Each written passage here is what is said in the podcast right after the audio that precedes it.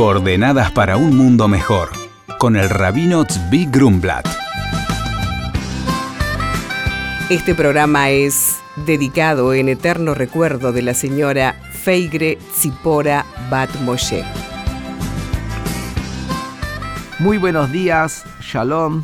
Quisiera anunciar a nuestra querida audiencia que el próximo sábado 16 de junio es un día muy especial en el calendario hebreo. Marca el aniversario del fallecimiento del rabí de Lubavitch, Rabbi Menachem Mendel Schneerson, Zichron Tzadik Lebraja, que fue el líder por excelencia del pueblo judío en la generación de posguerra. Cuando el pueblo judío estaba golpeado, diezmado, el liderazgo espiritual había sido destruido en los campos de concentración, los campos de exterminio, lo que fue la Segunda Guerra Mundial, el Rebbe de Lubavitch asumió una actitud proactiva, una actitud no defensiva, sino una actitud positiva de ir a reconstruir nuevamente la vida espiritual del pueblo judío.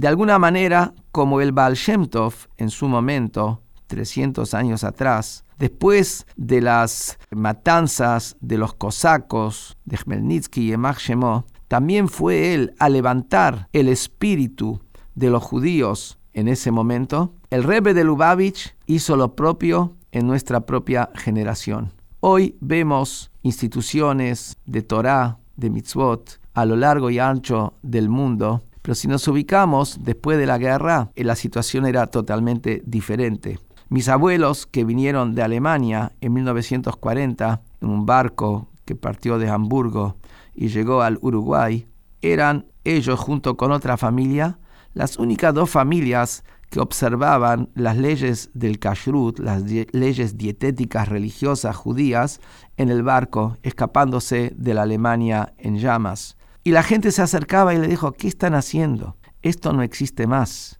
esto se terminó.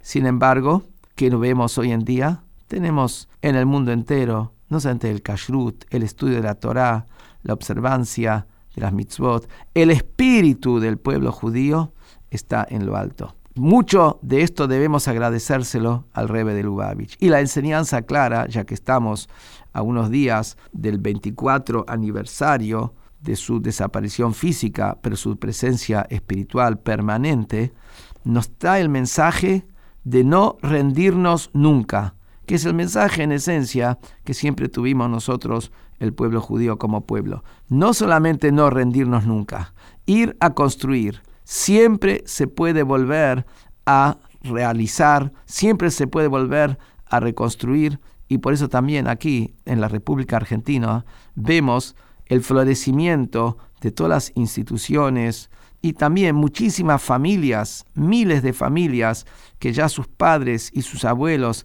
no habían aprendido sobre las bases de lo que es la religión judía, gracias a la labor del Rebbe de Lubavitch, hoy están integradas a lo que es la vida comunitaria judía.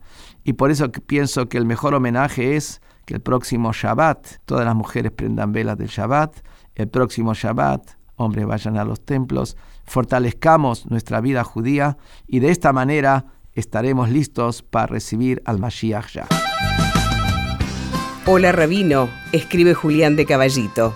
Hace un tiempo me crucé con el término de temor a Dios. ¿A qué se refiere? ¿A qué hay que temerle exactamente? Hola Julián, le responde el rabino.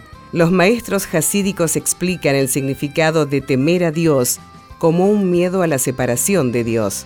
Tal como un niño que teme a ser dejado solo por su madre, así también un alma sana se abstiene de ciertas acciones, sabiendo de que éstas pondrán una barrera entre ella y su amada, entre la chispa de divinidad que tiene dentro suyo y Dios.